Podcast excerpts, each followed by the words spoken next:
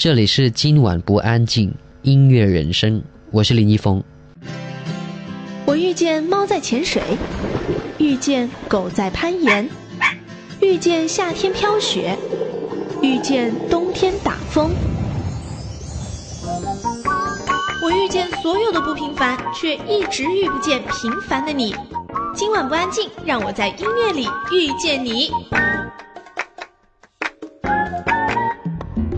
欢迎来到今晚不安静。今天来到我们节目做客的这位嘉宾呢，我们约了他好久。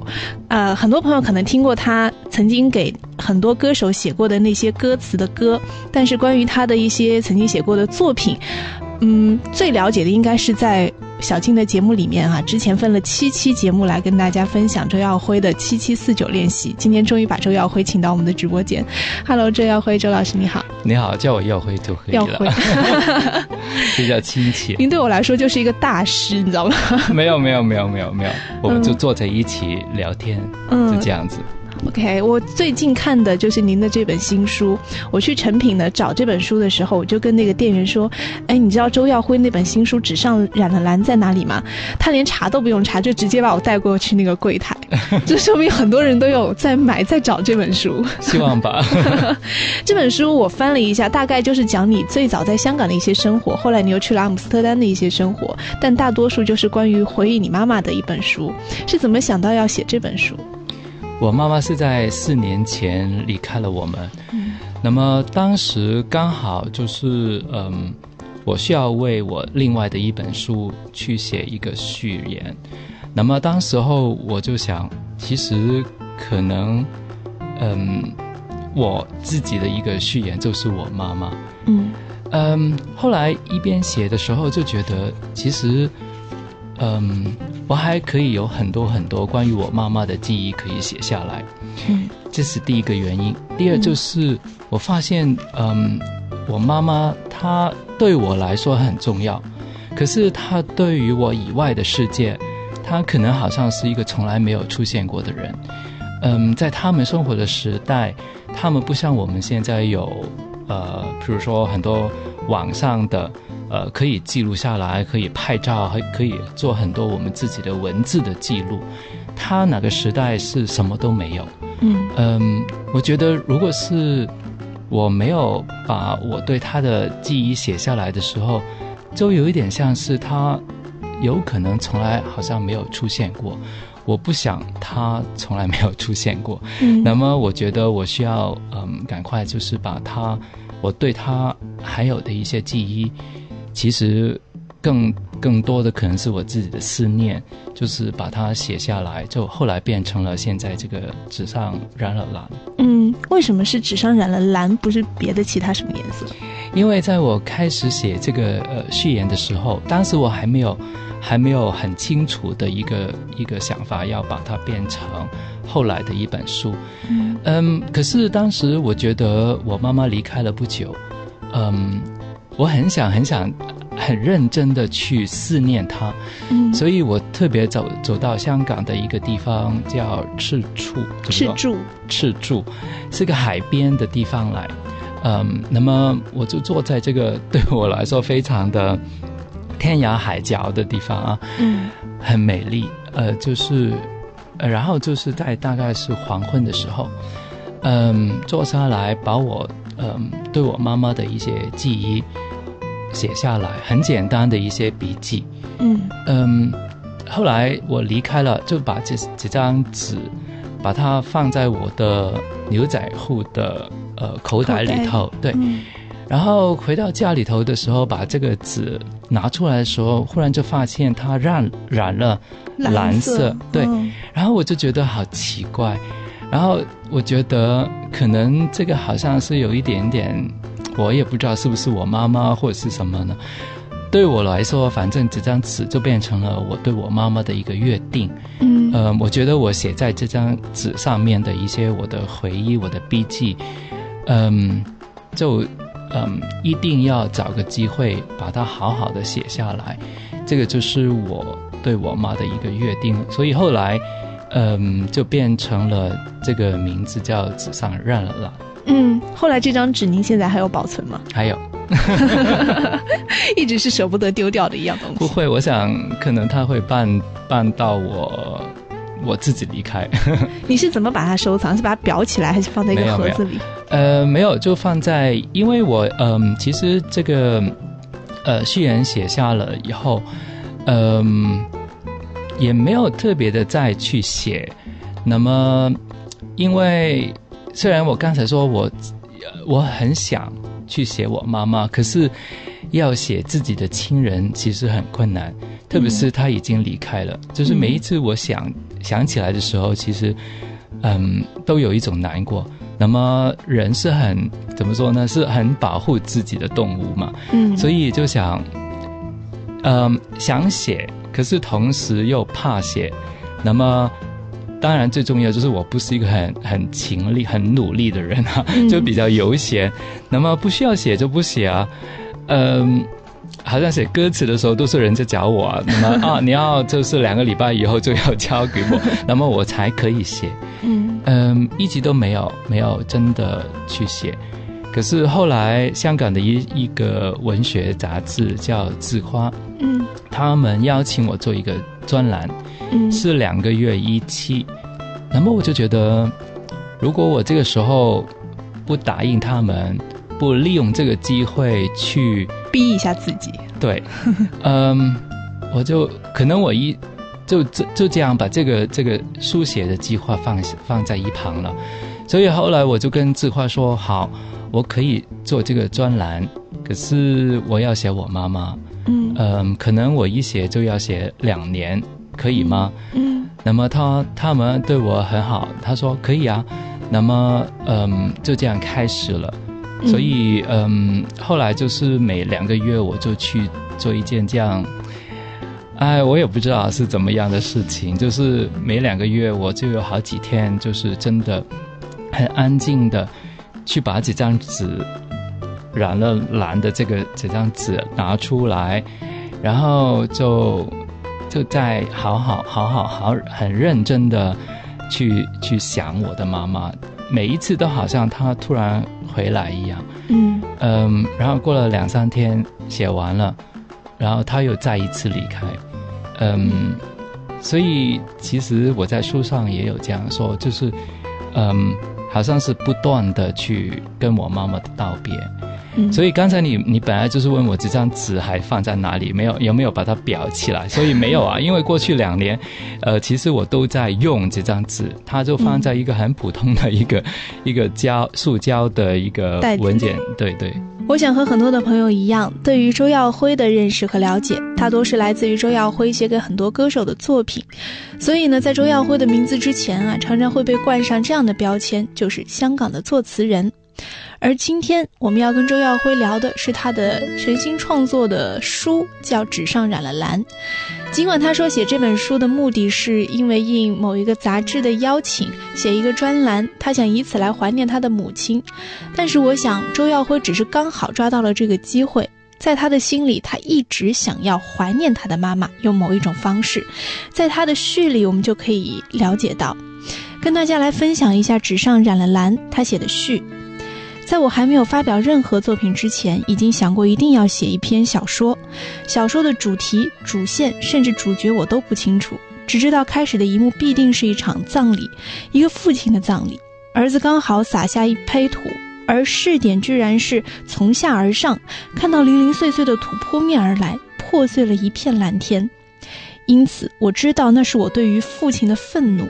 他在我两岁的时候抛下了我们。抛到我至今依然觉得遥不可及的地方，他和我们唯一的联系就是隔一段时间寄回来的家用，不够，不定，零碎的就像葬礼上的土。有一段时间，我以为我已经不再愤怒，在我刚满三十而又决定像他一样离开香港一年，我以为我可以像另一个成年男人般与他对话，但他已经变了老年人。他回信了，罕有的说不想再想起以往的种种，只想安静的度过晚年，因此不想见我。我在不甘与不忍之间，始终没有轻举妄动。直到今年二月，我打了电话给他，竟然是因为我妈的死亡。我把消息告诉他，他大概也很错愕吧，然后问我，刚寄回来给我们过年的家用收到了吗？半世纪的恩恩怨怨，一时之间，他如何承受而又做出恰当的反应呢？大概也不可能有任何恰当的反应。但我当时清清楚楚地感觉到我的愤怒，带着年年月月的重量，聚到我身体之巅。我的指头抓紧，我的舌尖快要裂开。我姐姐看到了，把电话接过来，然后叫爸爸不要担心，我们会打点丧事，待一切办妥再告诉他。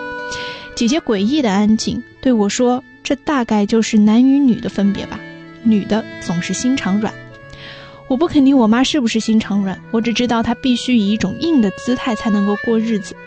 毕竟在那个年代，一个女人带着两个孩子，可以选择的姿态其实真的不多。妈很少谈到她的选择。有一次，在她没有八十有七十的时候，她说：“当时没有改嫁真笨。”妈从来没有说过追求她的是怎样的男人，是一个还是两个还是几个，只是不断告诉我和姐姐，不想我们变成了油瓶仔。有的时候也想，假如我真的有一个继父，我会不会因此少了一些对我生父的愤怒呢？唯一我比较肯定的就是，我必须记住我妈大半生没有白过，因此我才可以不太责怪我爸。于是我决定写书，证实他的大半生没有白过。在我妈去世之后，我没有想过写什么。终于，执笔有两个原因：一远一近。原因是有人送了一本书给我，叫做《孤独及其所创造的》。我每天睡前都在看，但不出一两页就睡着了。有一次，我坐火车带了书，慢慢的看，慢慢的悲从中来。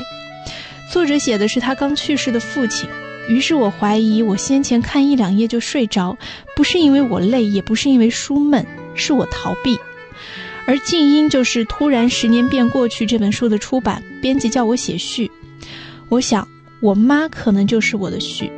要写好这个序可是非常困难，看我从文手到这里转弯抹角，仿佛有一种逻辑，却也不无混乱。也许就当是我妈对我的影响吧。假如她是前言，也不必然决定后语。纵然在艰难的生活下，我相信她宁愿看有把握的故事，所以她喜欢合理活片，尤其爱看动作片和恐怖片。后来我猜测，她在电影里头那个说英语而简单的世界里，看到她的男人。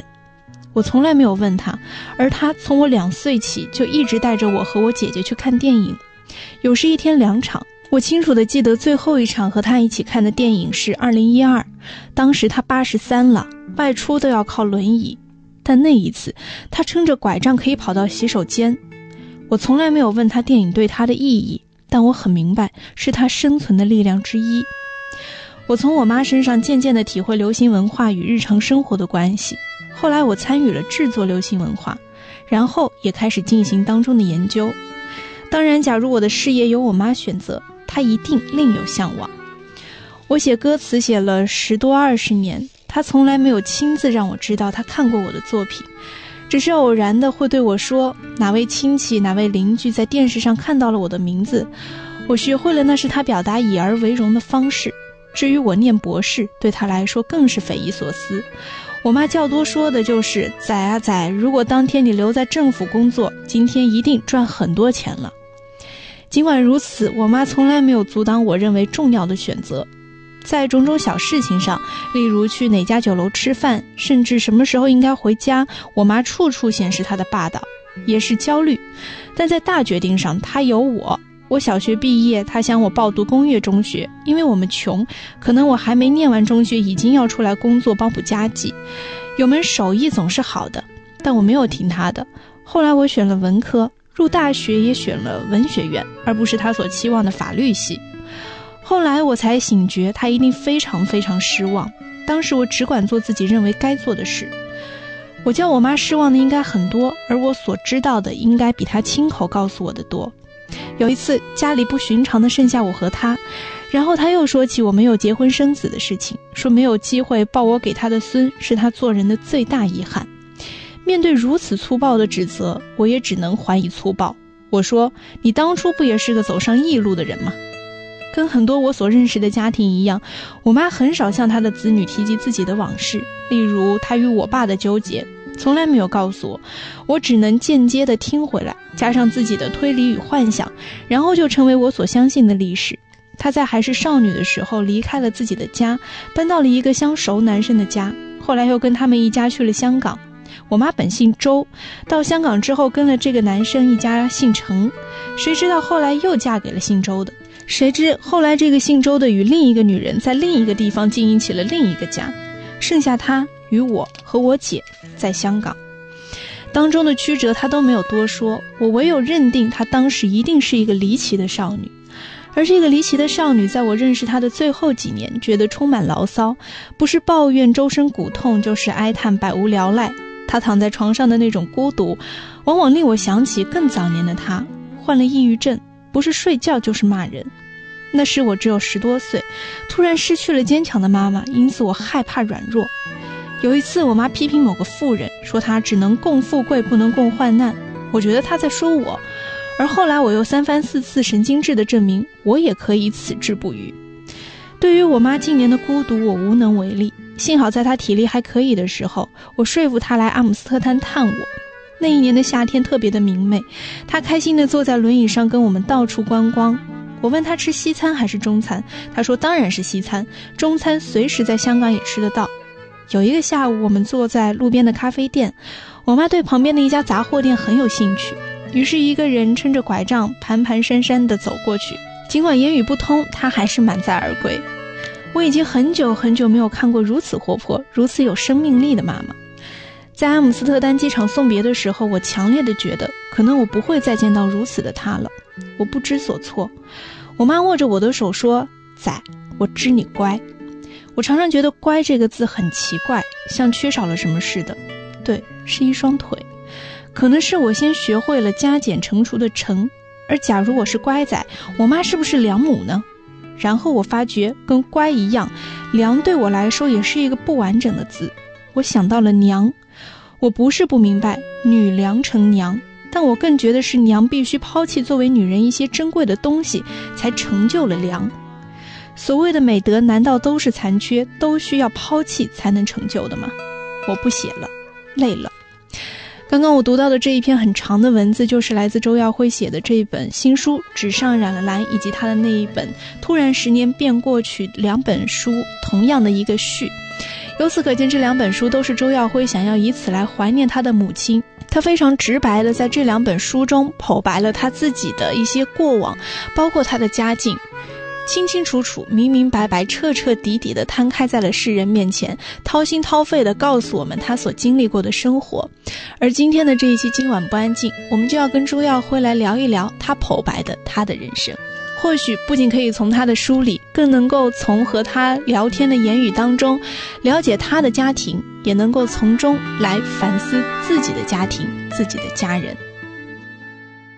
用心去感受，用声音去记录，支持今晚不安静。大家好，我是萧煌奇。我在看这本纸上染了蓝的时候呢，我一边看一边有拿笔把它画下来。我觉得有一些嗯让我想要提问或者有疑问的地方。最开始的划下就在你写序，在你写到最后落款的最后那一段，你写。孤独及其所创造的理，里面有一句话说的很好，试图说关于任何人、任何事都是一种虚荣，与我虚荣也许是我稍有把握的真实。这句话怎么来理解？嗯，其实对我来说，我嗯，书写我妈妈，我也说过，就是我自己对我妈妈的记忆，这个不是。如果说从文学的题材来说，它不算是什么报告文学。比如说，我没有真的去找，比如说他们哪个时代的一些历史的文献去，嗯，把这个这个书写更有根据。它它基本上真的是我自己的一些记忆。有时候我可能去问我姐姐啊，我的家人，去从他们的角度去，嗯，看他们记得的是什么。可是还也是记忆啊，也是他们的记忆。嗯，其实都是很虚构的事情，可能是一种虚荣了。嗯嗯，可是我们还是有这样的一种虚荣，或者是我们还是有这样的一种，嗯，其实都不可能真的很很很有，怎么说呢？这这个是非常虚构的事情。嗯，可是。这是我唯一可以有把握的虚构，就是除了这个以外，除了一些呃回忆，除了一些我明明知道是虚构的回忆以外，我没有什么。嗯，可是对我来说已经很足够。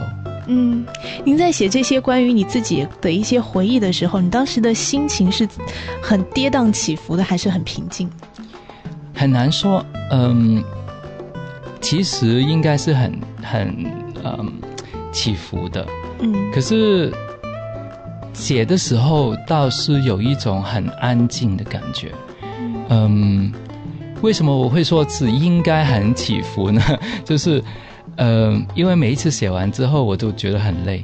嗯，然后每次写完之后，我就有时候不是每一次，有时候我会突然的哭起来。嗯，所以我想，嗯，有些朋友看了这本书以后，都跟我说，明明是很感情很深、很重的一本书，可是好像我还是写的很意志。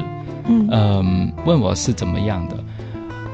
嗯，其实我我也没有特别的去抑制自己的感情，嗯，可是我写的时候，我我就是觉得这不是一本我，嗯，我用它来呃怎么说呢，去释放我情感的一本书，它不，它不应该单是我自己才觉得有意义的一本书，一本书，嗯，所以我写的时候，不单是我自己，不单是我妈妈，还有就是跟我差不多的人。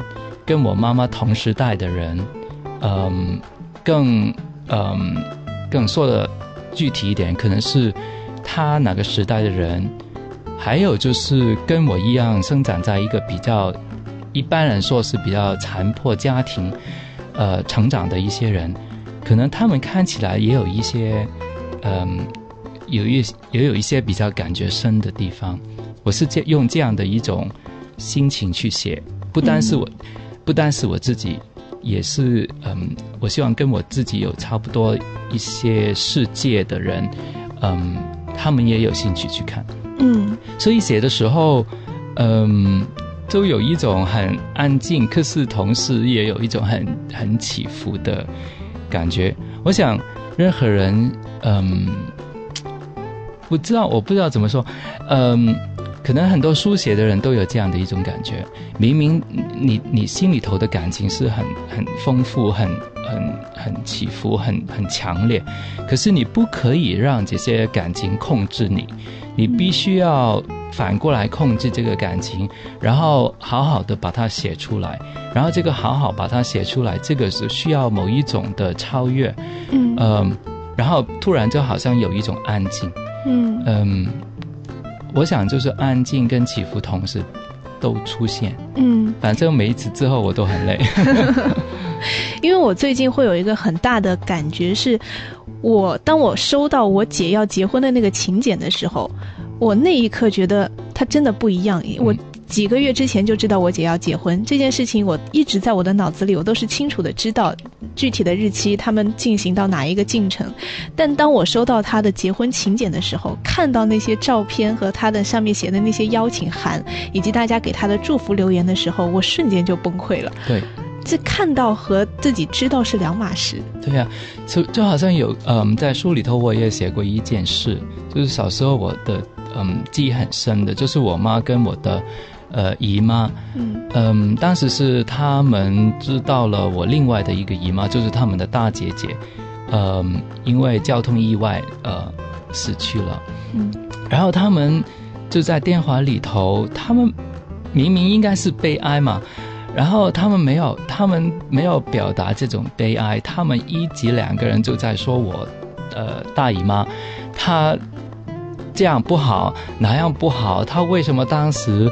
不留在香港，然后跟她的老公呃回到呃内地去，他们就就骂很多很多。我当时他们的姐姐做很多的很多的决定，嗯，所以我觉得人的感情或者是人的如何表达他们的感情是很复杂的一回事。嗯，后来我看见他呃我妈妈其实她很她很伤心，因为很长的一段时间他没有。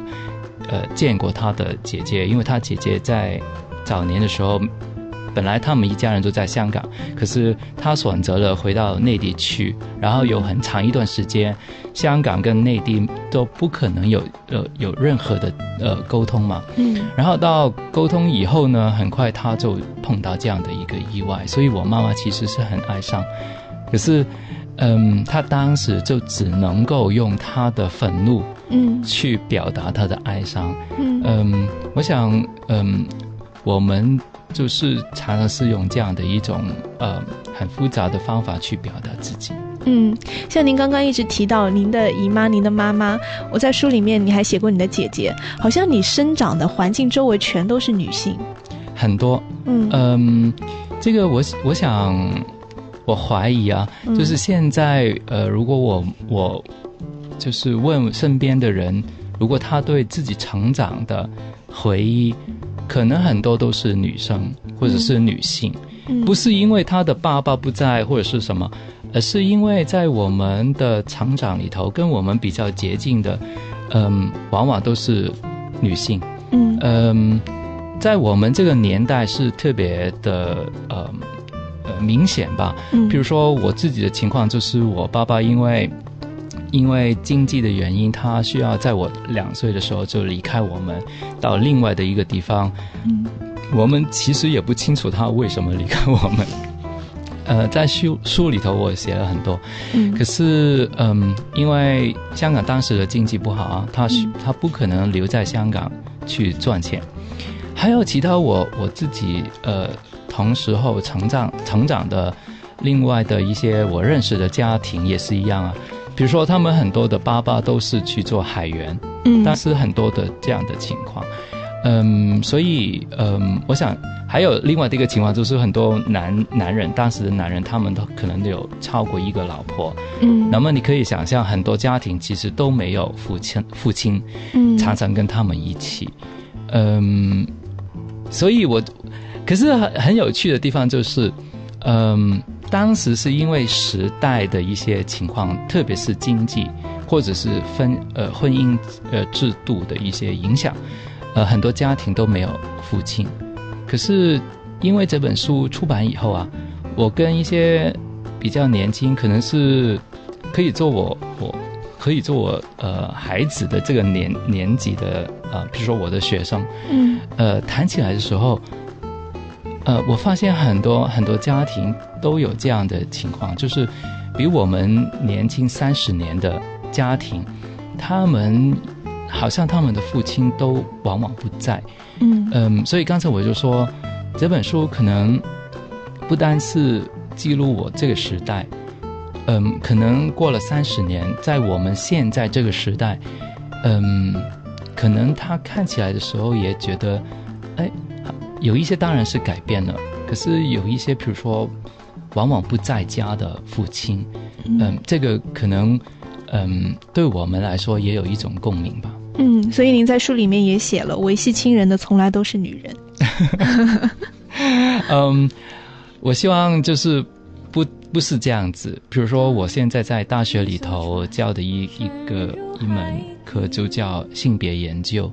嗯其实我觉得在我们这个世界里头，嗯，这样的一种安排里头，嗯，女性要女性是其实很辛苦，嗯呃，可是我觉得男人也很辛苦，嗯，世界对他们的要求，嗯，他们其实也很辛苦。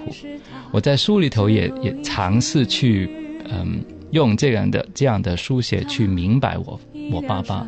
我从起初我对他的愤怒，嗯。呃，我其实一直去希望可以明白，可以谅解，嗯，最后我我不知道我做不做到，就是一种幻术，嗯。嗯，因为我从学问里头知道，其实他也是有很多身不由主的，身不由己。身身不由己的一种，嗯，他是这样子去过他的生活，所以嗯我刚才说，在在就是在我们这样的一个世界里头，做男人，嗯，他们也很辛苦，可是他们辛苦跟女的不一样。因为我不知道，我也不想知道，和相聚之间的距离。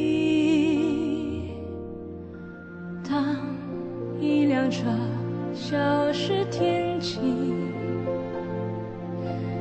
当一个人成了谜，你不知道他们为何离去，就像你不知道这竟是结局。在美的银河坠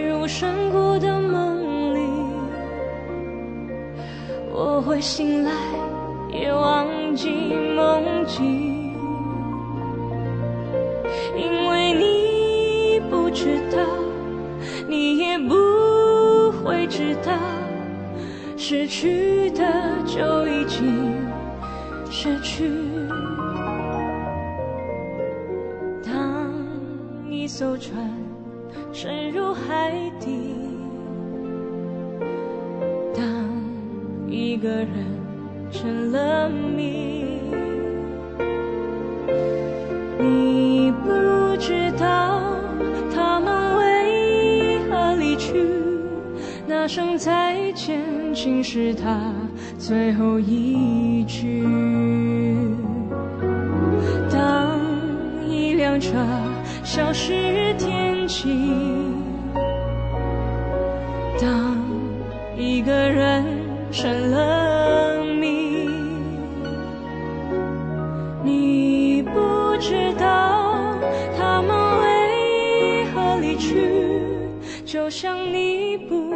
不知道这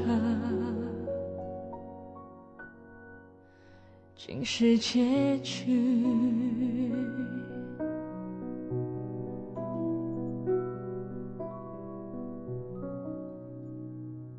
你正在收听的是今晚不安静音乐人生。大家好，我是陈建奇。欢迎你继续回来，这里依然是今晚不安静音乐人生，我是小静。今天晚上我们专访的嘉宾是香港词人周耀辉，只不过这一集的今晚不安静，并不是要来跟周耀辉聊他的创作，而是聊一聊他的新书《纸上染了蓝》以及《突然十年便过去》。在这两本书中，他提到了关于他的家庭、他的家人、他的朋友以及他自己。其实，在书里面，你不难发现，周耀辉对于他父亲有着一种特殊的感情，既爱又恨，而这个恨远远大过于对于父亲的爱。其实，在周耀辉两三岁的时候，他的父亲便离开了他。按照常理来说，在他的印象当中，父亲这个形象其实是不存在的。很多时候，他对于父亲的恨来自于他在青少年时期。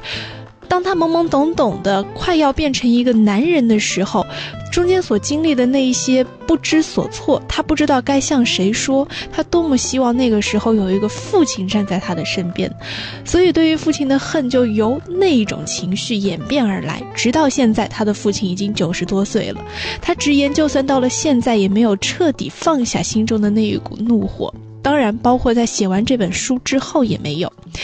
我们接下来就跟周耀辉一起来聊一聊，他和他父亲之间到底发生了什么，在他的眼里，他的父亲究竟是一个怎么样的人？我在看这本书的时候，就看过您写到一些文字，关于您对您父亲的一些看法。你也说了，你会有愤怒的情绪，有不解的那一面。我当时就在想，既然您从小就已经觉得，嗯，您父亲是一个远离你的一个人，为什么你没有选择把他忘记，而是一直在，其实是有那么一些联系，哪怕是愤怒也好？我想，如果有差不多经验的人都会知道，答案是不可能啊。嗯，不容易啊。因为虽然一个人不在你身边，可是你知道他的存在，你知道他应该是跟你很亲密的人，可是没有。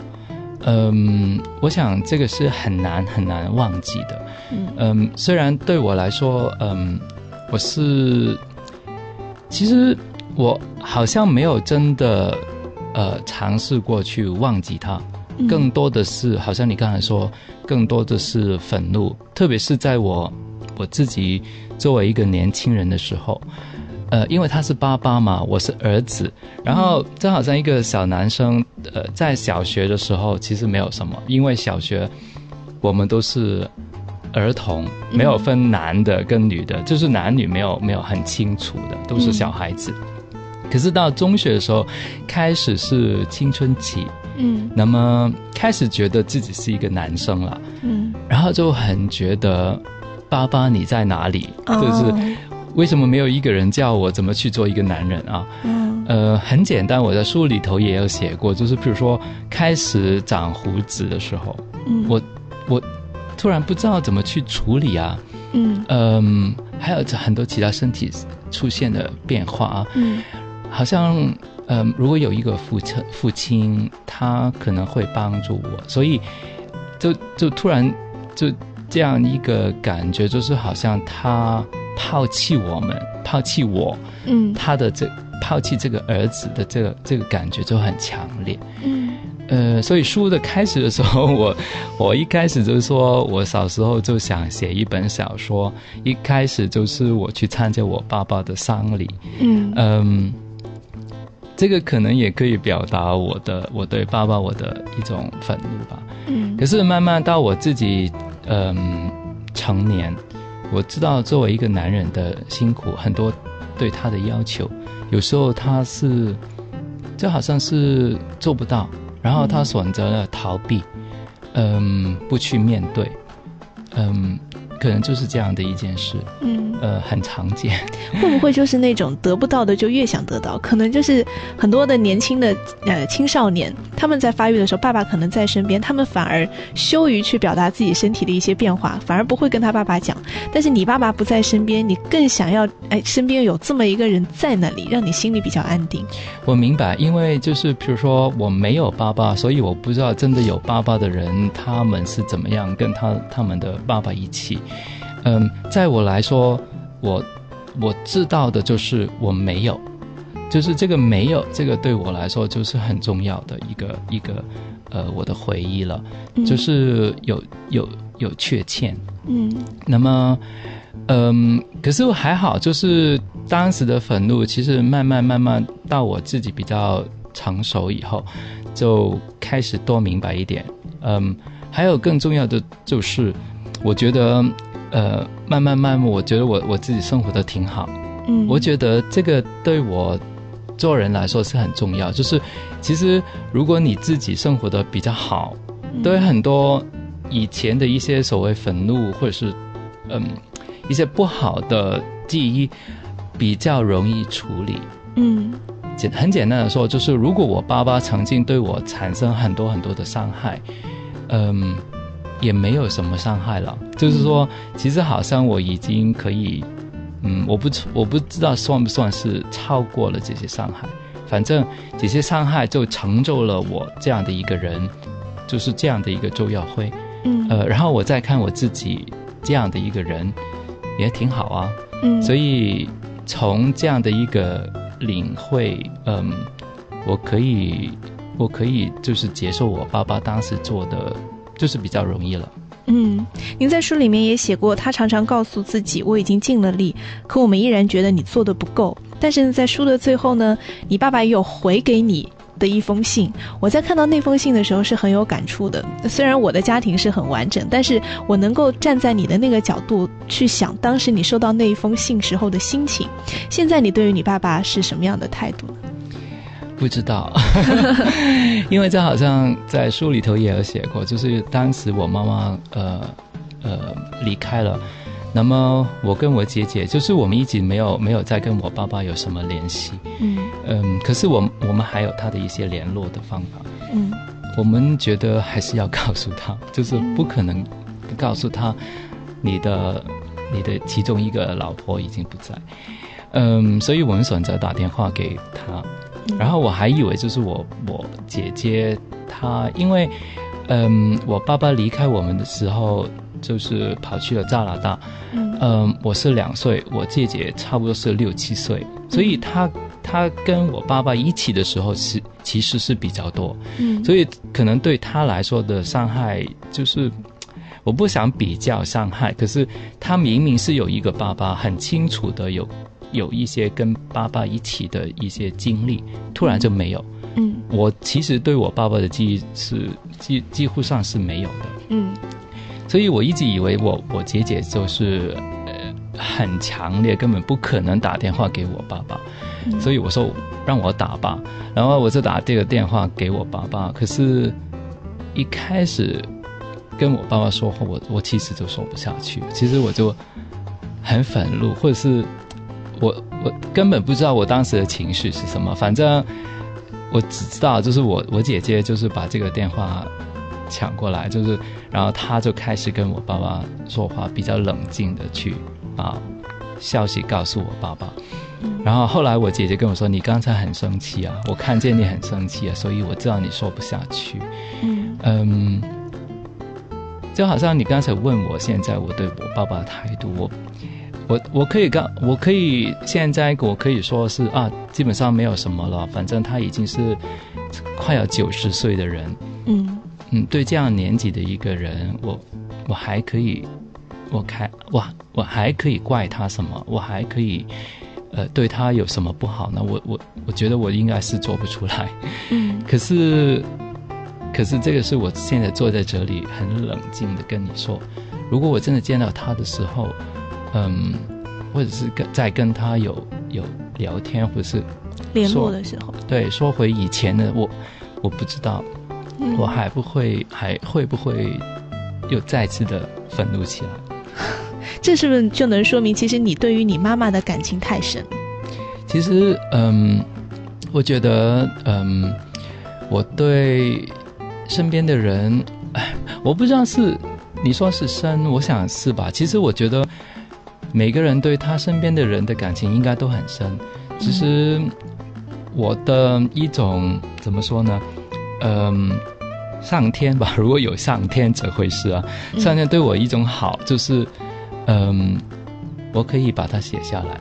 嗯。嗯，这个变成了是我一种的一种方法，一种我比较比较熟悉的方法，所以常常我会我把我身边的人写下来，那么忽然就呃不是发现，就是这个书写的过程，就让我真的知道啊，原原来我跟我身边的人有很很强烈的关系，嗯感情什么什么都很都很复杂，就是。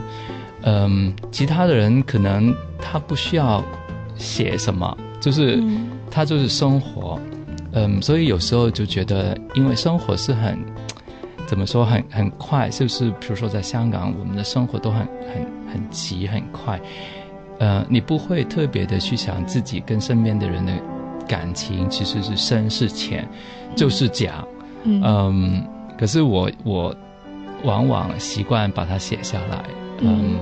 可能对对别人来说就是好像看见耀辉就觉得看其实是看见我的字，我的我的文字，就觉得他是一个感情很深的人，可能是这样。坐在岸边看着夕阳，让我想起你。暖暖余晖，温柔如你慈爱的眼睛。感谢你呀，举起了我金色的童年。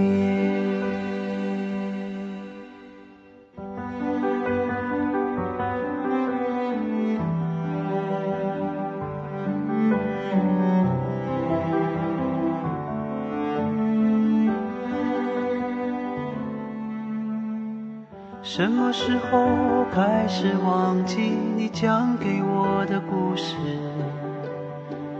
什么时候开始想你，你默默的注视？原谅我，从未给你长大以后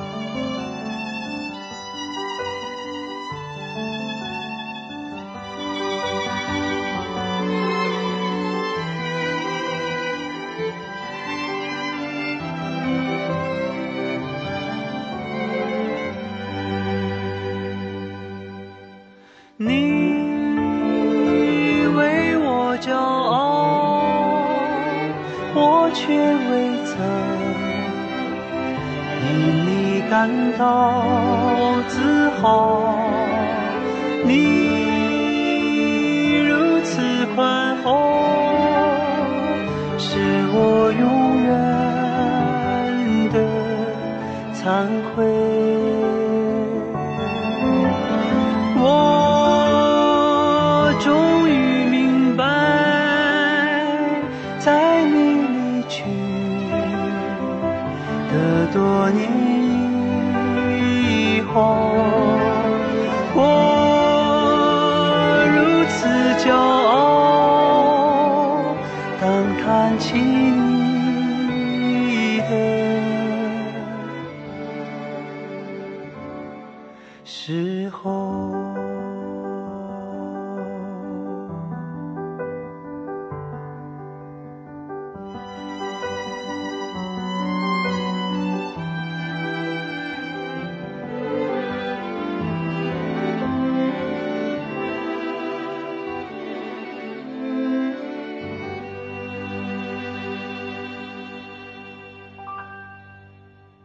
你现在收听的是《今晚不安静》音乐人生，我是福志毅 Adrian。